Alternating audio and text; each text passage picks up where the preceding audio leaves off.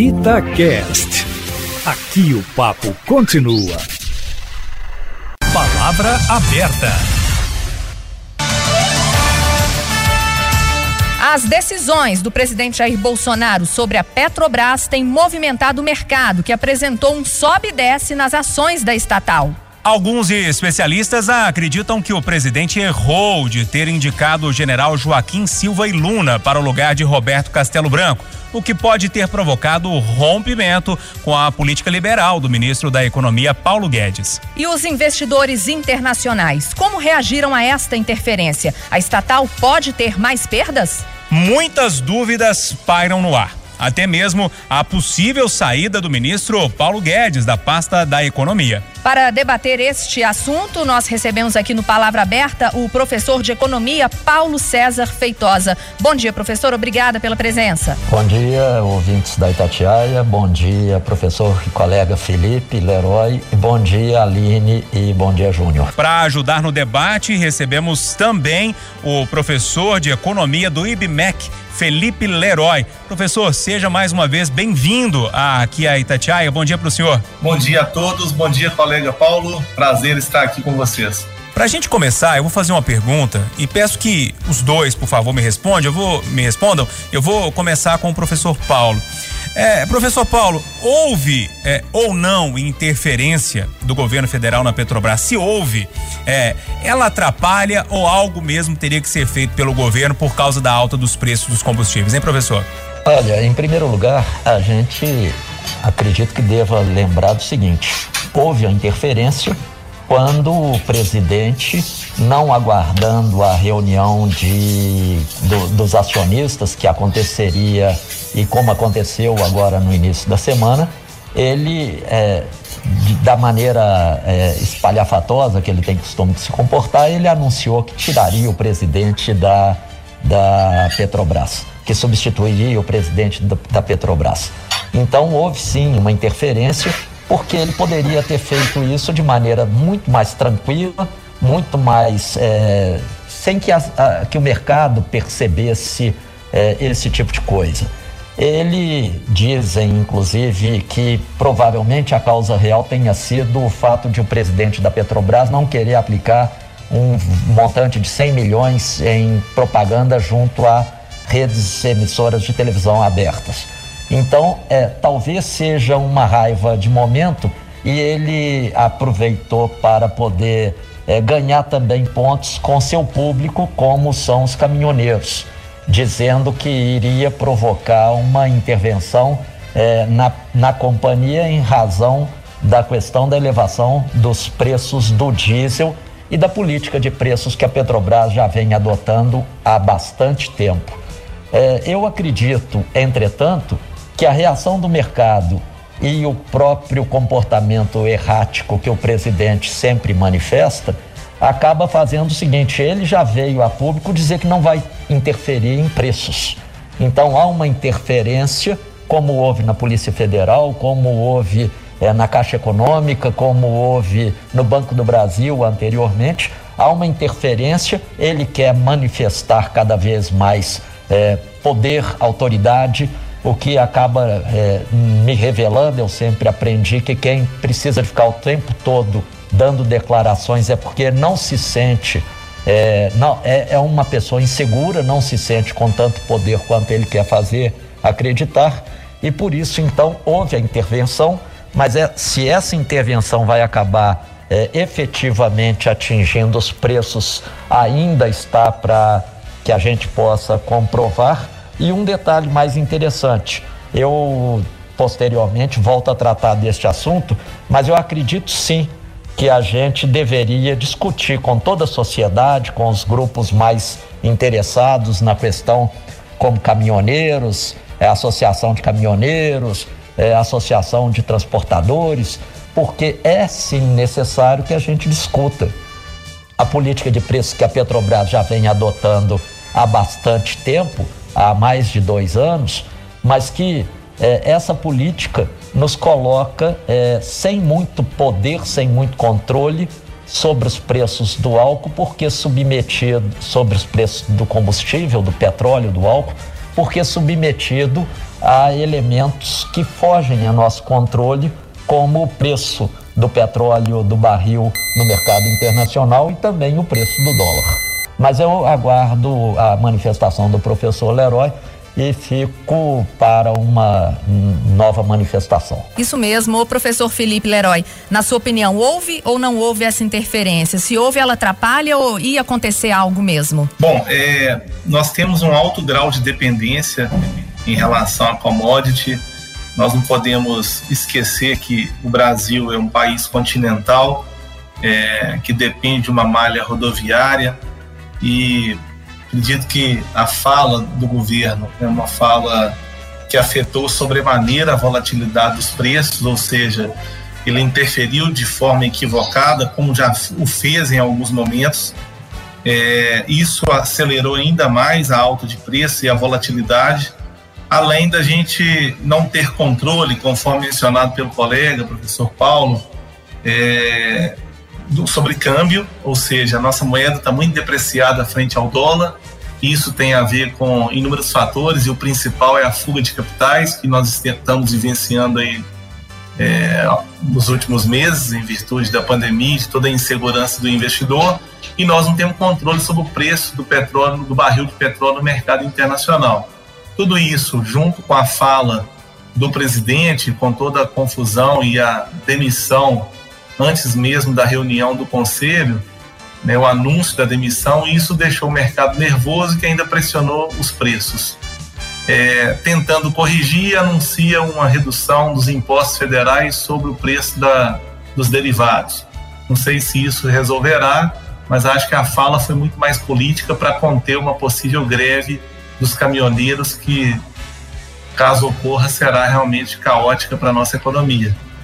Mas é, minha fala converge muito e, e é, é para o professor Paulo no sentido de que ele fez uma intervenção errada no momento inoportuno, gerando uma instabilidade muito forte para os agentes econômicos. Mas, mas o senhor acredita que essa interferência precisava ser feita é, nesse momento, professor? Pois é, é, eu acredito que se ele tivesse ficado calado era melhor. Assim, o que, que é melhor para a economia? Bom, não fazer intervenções assoberbadas é, eu acho que um tomador de decisão nunca pode falar o que vem à cabeça. Você precisa preparar muito bem a fala, porque os agentes econômicos ancoram expectativas.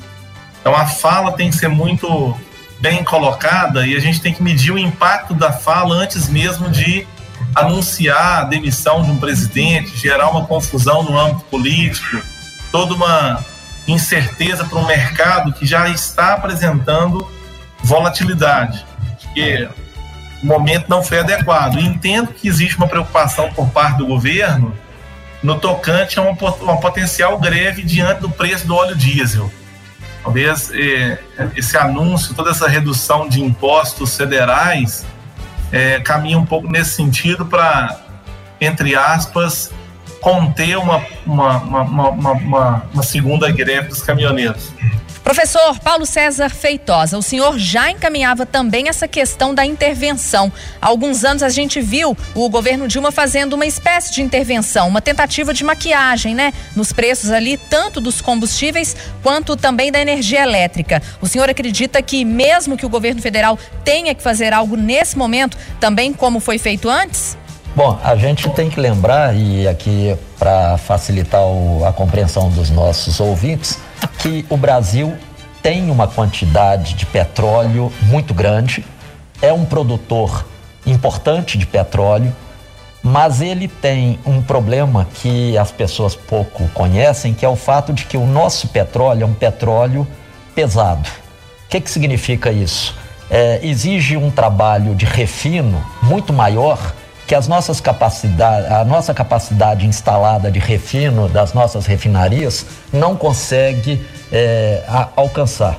E não consegue por quê? Porque na época que a principal parte delas foi, é, foi criada, foi, é, criou-se a instalação, a gente importava o petróleo bruto de países onde esse petróleo é mais leve e adaptamos todos os nossos equipamentos, toda a nossa maquinária para o processamento e refino, para a extração de outros é, tipos de combustíveis, querosene de aviação, óleo BPF, óleo APF. Então a gente tinha uma capacidade que tecnologicamente está preparada para um petróleo que não é aquele, por exemplo, do nosso pré-sal.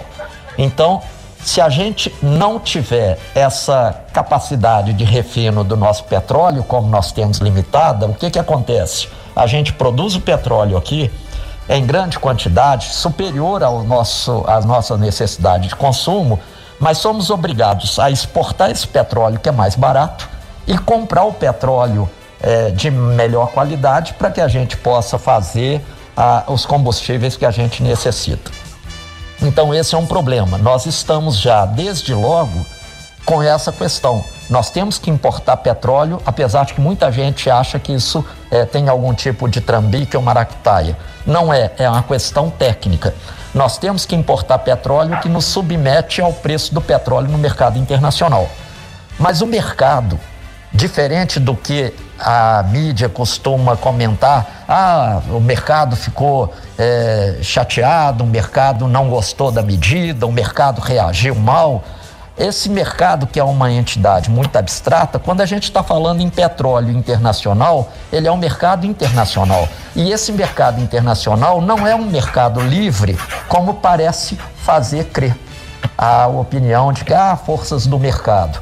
Este é um mercado extremamente concentrado, extremamente é, é, oligopolizado e que dá poder de mercado para os produtores, os árabes, é, com a influência dos Estados Unidos, dos americanos, para que eles, inclusive, criem organismos como a OPEP, Organização dos, dos Países Produtores de Petróleo, Exportadores de Petróleo.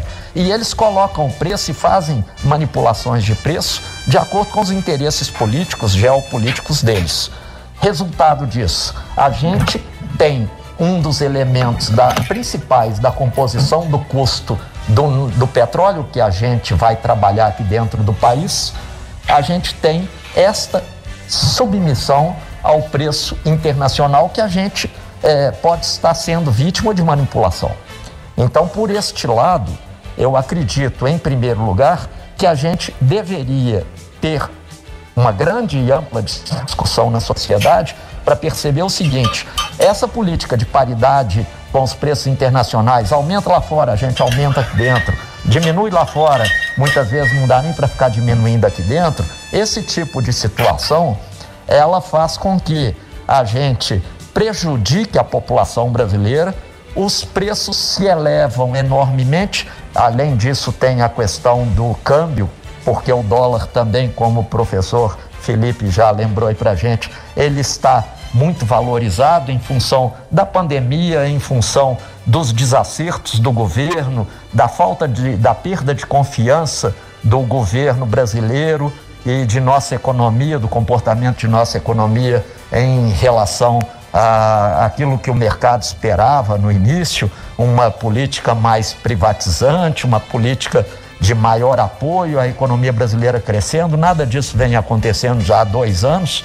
Então, o mercado não quer é, colocar dinheiro aqui, pelo contrário, está atirando. E a grande questão, além de tudo, tem a queda da Selic, que também é, tira o interesse por aplicações aqui no mercado financeiro, aplicações de cunho financeiro, e tudo isso somado faz com que o dólar também exploda de preço. Então, estamos na mão de duas, dois fatores que muitas vezes não dependem da gente. É bom lembrar que política americana monetária pode também é, fazer com que o preço do dólar varie no mercado internacional nos afete. Então, por isso, eu acredito que a gente deveria discutir sim um mecanismo, pode ser um fundo de estabilização, é, contando com, é, como outros países fazem, com uma capacidade de fazer, é, jogando não apenas a questão da variação cambial, com também a variação de algum tipo de imposto, algum tipo de fundo de estabilização, ou abrir mesmo o jogo e dizer: olha, a sociedade tem a opção de aprovar que a gente subsidie o transporte, subsidie, já que toda a nossa matriz de transporte está é, centrada no combustível, no petróleo, se a gente quiser a sociedade para baratear preços, questão, Mas isso tem um custo e a sociedade estará disposta então a fazer outros sacrifícios para poder bancar esse subsídio. Mas isso tem que ser às claras, tem que ser colocado. Eu acredito que é positivo em algum momento, não pode ser uma coisa eterna, deve ser uma coisa é, provisória, mas de qualquer maneira tem que ser aberta, discutida, sem esse negócio de ficar fazendo é, subsídios cruzados ou subsídios por baixo do pano. Professor Felipe Leroy, para a gente caminhando para o fim já, eu queria fazer duas perguntas que eu acho que o professor. Como resolver essa questão do preço do combustível, já que o preço está muito alto e, e, causa uma pressão, inclusive, na prateleira do supermercado, por meio do transporte rodoviário que a gente tem. E mais uma: o mercado exagerou na, na precificação do problema envolvendo o presidente? Pois é, na verdade, é, você tem uma estrutura na, na, na ponta da distribuição muito concentrada. Eu tenho poucos grandes distribuidores, então a gente não sabe até que ponto essa margem está sendo exagerada. Isso pode estar acontecendo. Difícil resolver isso no curto prazo, desconcentrar é, esse mercado de distribuição dos derivados. Temos o um monopólio da Petrobras, então esse repasse, esse efeito final na bomba pode ser que tenha outras variáveis envolvidas além do câmbio, além de tudo que a gente acabou de, de mencionar. Na minha concepção, é uma agenda que já era para ter sido discutida no Brasil há muitos anos diversificação da matriz produtiva. A gente não pode depender apenas de petróleo e de derivados do petróleo para rodar a nossa economia. Investimento de longo prazo para resolver o problema de uma vez por todas. País desenvolvido já tem investimentos robustos em energia solar, em energia eólica. Nós somos um país de clima tropical, temos que aproveitar a geração de outras fontes de energia para reduzir o nosso grau de dependência em relação a esse petróleo de melhor qualidade. Essa é uma agenda de longo prazo. Política de subsídio, no atual momento, como o professor Paulo mencionou, é uma política que custa caro para a sociedade. A sociedade tem que ver se dá conta de fazer isso de encarar. Na atual condição fiscal dos governos, tanto estadual quanto federal, eu não vejo muita alternativa. Nós temos governos altamente endividados e dívida pública é um problema. Então, estamos pagando um preço muito alto. É uma agenda que precisa ser discutida, colocada às claras para a sociedade e a gente definir a melhor forma de conduzir, porque estamos pagando um preço muito alto. Isso chega na nossa mesa. A logística, o preço do frete é embutido no preço das mercadorias e a baixa renda, todos nós temos perdido muito poder de compra. Olha, no Palavra Aberta de hoje discutimos o preço dos combustíveis aqui no Brasil e também essa intervenção ou não do governo federal e até a precificação que o mercado fez dessa chamada interferência na Petrobras. Para debater o assunto, nós recebemos o professor de economia do IBMEC, Felipe Leroy. Professor, muito obrigado pela gentileza de debater o assunto com a gente. Bom dia para o senhor. Eu que agradeço. Bom dia. Obrigado a vocês Bom dia, professor Paulo. Um prazer encontrar a mesma distância com, com o senhor, tá? Grande abraço. Recebemos aqui o professor de Economia Paulo César Feitosa. Obrigada por participar do debate aqui no Palavra Aberta. Bom dia. Um prazer sempre renovado estar com o Felipe Leroy. Um prazer grande estar de volta aí a Itatiaia Agradeço a vocês pelo convite. Estamos aí prontos para a próxima, que é sempre interessante e importante discutir questões econômicas de nosso país. Agradeço a todos, um bom dia a nossos ouvintes. 8 horas e 59 minutos. Termina aqui o Jornal da Itatiaia deste sábado, 27 de fevereiro de 2021. Mais informações